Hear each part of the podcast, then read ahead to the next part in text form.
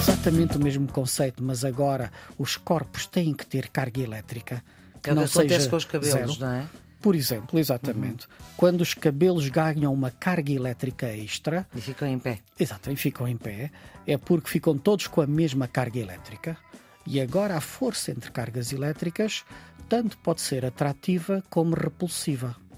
E se as cargas tiverem o mesmo sinal, elas repelem-se. E os cabelos, quando ficam carregados todos com a mesma carga elétrica, repelem-se entre si e ficam em pé. Uhum. Essa é uma grande diferença para a força gravítica. É que a força gravítica é sempre atrativa. O corpo A atrai sempre o corpo B. E hoje estamos com o cientista Rui Agostinho. Ele é doutorado em Astronomia e Astrofísica pela Universidade da Carolina do Norte, nos Estados Unidos. É professor no Departamento de Física da Faculdade de Ciências da Universidade de Lisboa. É o antigo diretor do Observatório Astronómico de Lisboa. É fundador e investigador do Centro de Astronomia e Astrofísica da Universidade de Lisboa. Rui Agostinho foi o responsável pela criação e manutenção da hora legal no Observatório Astronómico de Lisboa e é pelo seu extraordinário trabalho como divulgador e professor, eh, sempre com uma particular atenção àquilo que se passa nas escolas e às escolas, que foi distinguido em 2019 com o Grande Prémio de Ciência Viva. E hoje, professor, muito obrigada por ter aceitado este desafio da Antena 1 de ajudar um bocadinho aqui para preparar para os exames uh, deste ano complicado. Vamos falar de mecânica, que é uma área da física que estuda os movimentos dos corpos. É comum dizer-se que a física é uma disciplina difícil, mas sem a física, como é que nós explicamos aquilo que está à nossa volta? Não se explica. Pronto. E obrigado pelo convite. Ora, ora é essa. É, a resposta é muito simples, é que hum. não se explica. Hum. Ponto final. Como é que nós podemos uh, perceber quais é que são as leis da física que nos descrevem as órbitas dos planetas ou dos satélites? Exatamente. É exclusivamente a força gravítica. Portanto, esta força gravítica controla a dinâmica do universo todo. Porque as outras forças que existem na natureza não são relevantes em nada para a estrutura global que o universo tem. É uhum. É tudo força gravítica. Na natureza há apenas duas forças com um raio de ação que é tecnicamente infinito. Uhum. Isto é, a Terra faz força sobre um objeto qualquer, independentemente da distância a que ele esteja. Pode ser a Lua, pode ser Júpiter, a Terra puxa o Sol, a Terra puxa as galáxias mais próximas. A força gravítica tem um raio de ação que é infinito. Agora, o valor, esse vai para zero. Quanto mais longe o objeto está, a Terra faz força, mas esse valor vai diminuindo cada vez mais.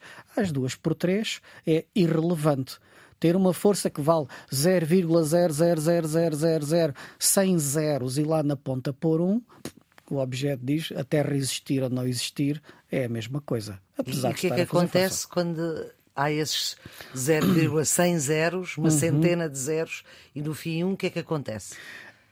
Agora depende dos outros objetos que estão ao lado. Repare, qual é o problema? Vamos não pôr é, aqui um caso concreto. Não é um meteorito, não? Não, não, não. Não, não. não. Pronto, vou tirar Imagine, esta parte. Quando nós nos afastamos muito da Terra, continuamos a ser puxados pela Terra. Mas às duas por três estamos mais próximos da Lua. E, na realidade, este objeto, a nave espacial que vai a caminho da Lua, está a sofrer as duas forças gravíticas. Uma que é a Terra sobre si e outra que é a Lua sobre si. Consoante a nave se aproxima da Lua, às duas por três a força gravítica que a Lua faz na nave supera a força gravítica é. que a Terra faz na nave. E a resposta do movimento na nave é controlado pela Lua. A Terra está lá, claro que está. Mas a Lua é dominante. E Porque quem controla que está, mais exatamente. Uhum. E ainda posso acrescentar: ah, mas a nave também sente a força gravítica do Sol. Claro que sim. Está mais longe ainda. Mas está mais longe. E também uhum. sente a força gravítica de Júpiter. Claro que sim. Portanto, isto é a força gravítica. Uhum. Deixe-me pôr aqui um outro conceito para depois voltarmos à mecânica, que é esta força gravítica, assim como a força eletrostática, que é exatamente o mesmo conceito, mas agora os corpos têm que ter carga elétrica. Que é não acontece com os cabelos, zero. não é? Por exemplo, exatamente. Uhum. quando os cabelos ganham uma carga elétrica extra. E ficam em pé. Exato, e ficam em pé, é porque ficam todos com a mesma carga elétrica. E agora a força entre cargas elétricas tanto pode ser atrativa como repulsiva. E se as cargas tiverem o mesmo sinal, elas repelem-se. E os cabelos, quando ficam carregados todos com a mesma carga elétrica, repelem-se entre si e ficam em pé. Uhum. Essa é uma grande diferença para a força gravítica. É que a força gravítica é sempre atrativa. O corpo A atrai sempre o corpo B. Na parte elétrica, não. Tanto pode atrair como pode repelir. Onde eu queria chegar é que o que caracteriza estas forças a força gravítica, é que a força gravítica da Terra existe no espaço, mesmo sem eu colocar lá outro corpo qualquer. Ela existe. Pelo simples facto da Terra ter massa e existir, à sua volta cria um campo de forças. E mesmo que não esteja lá nada, a força está lá. Obviamente que quando um corpo passa, passa por ali, sente a força. É um campo de forças. Hum. Isto é algo muito distinto da nossa mecânica de, do automóvel ou do avião, porque estas forças agora não existem no espaço ali à volta só porque sim. É preciso tocar no objeto para fazer força. É preciso um motor. São, são forças de contacto, uhum. não são campos de força. Uhum. Está a ver? Uhum. Todas as interações fundamentais da natureza são campos de forças. Sim. Os corpos criam força à sua volta tecnicamente criam acelerações. Uhum. É a segunda lei de Newton. Uma força está associada a uma aceleração. A Terra cria um campo de acelerações. Uhum. Portanto, as, temos quatro interações. Deixe-me andar um bocadinho para Sim. trás. Falou, perguntou-me das interações fundamentais e na natureza há quatro apenas. Não há, até à data não foi descoberta mais nenhuma outra maneira elas? das partículas interagirem. Falámos de duas: Sim. a gravítica a eletrostática, que precisa, e os corpos têm que ter cargas elétricas, e depois há esta eletrostática também tem um raio de ação que é infinito. Claro que se nos afastarmos muito, aquilo também vai para zero. Uhum. E depois temos outras duas forças fundamentais que funcionam à escala das partículas que constroem os átomos. É, são elas? São as forças nucleares, ditas as forças nucleares. A força nuclear fraca e a força nuclear forte. Já agora, só para ficar, e a quarta é qual?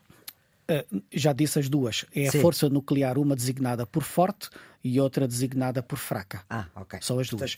Exatamente, temos as quatro. Uhum. Portanto, temos duas que funcionam no mundo macroscópico à nossa volta e que se vê, as outras não se veem, uhum. mas são elas que constroem os átomos. Por exemplo, quando se pensa como é que um próton consegue agarrar outro próton e um neutrão dentro do núcleo atômico, é porque a força nuclear forte suplanta a força de repulsão elétrica entre eles. O curioso é que se afastarmos os próton e o neutrão, por exemplo, de uma distância equivalente ao tamanho que eles têm, essa força praticamente desliga, uhum. vai para zero. Por causa disso, nós não a sentimos aqui a este tamanho. Estamos a falar dentro do átomo, hum. do núcleo do átomo para estas coisas funcionarem. Está Muito a ver? Bem. Portanto, na natureza tem, tem estas quatro forças fundamentais. Uhum.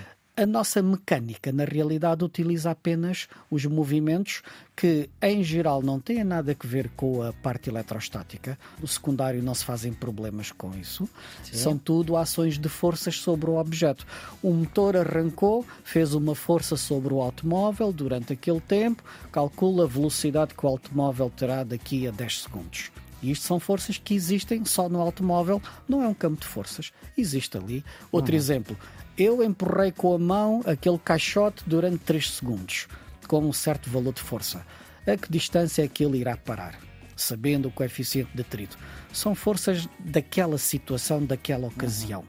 Portanto, são forças que obviamente existem e para estudar o movimento dos corpos há que conhecê-las. Uhum. Professor Rui Agostinho, muito obrigada pela sua disponibilidade para dar aqui uma outra forma de olhar para estas questões da física e, nomeadamente, da mecânica, que foi isso de que nós falámos. Estes episódios estão sempre disponíveis em todas as plataformas de podcast e, se calhar, também para esta criação destas plataformas, também a física foi fundamental. Estamos no RTP Play, no iTunes, no Spotify. Este Serviço Público Bloco de Notas tem a produção editorial de Ana Fernandes, os cuidados técnicos de João Carrasco.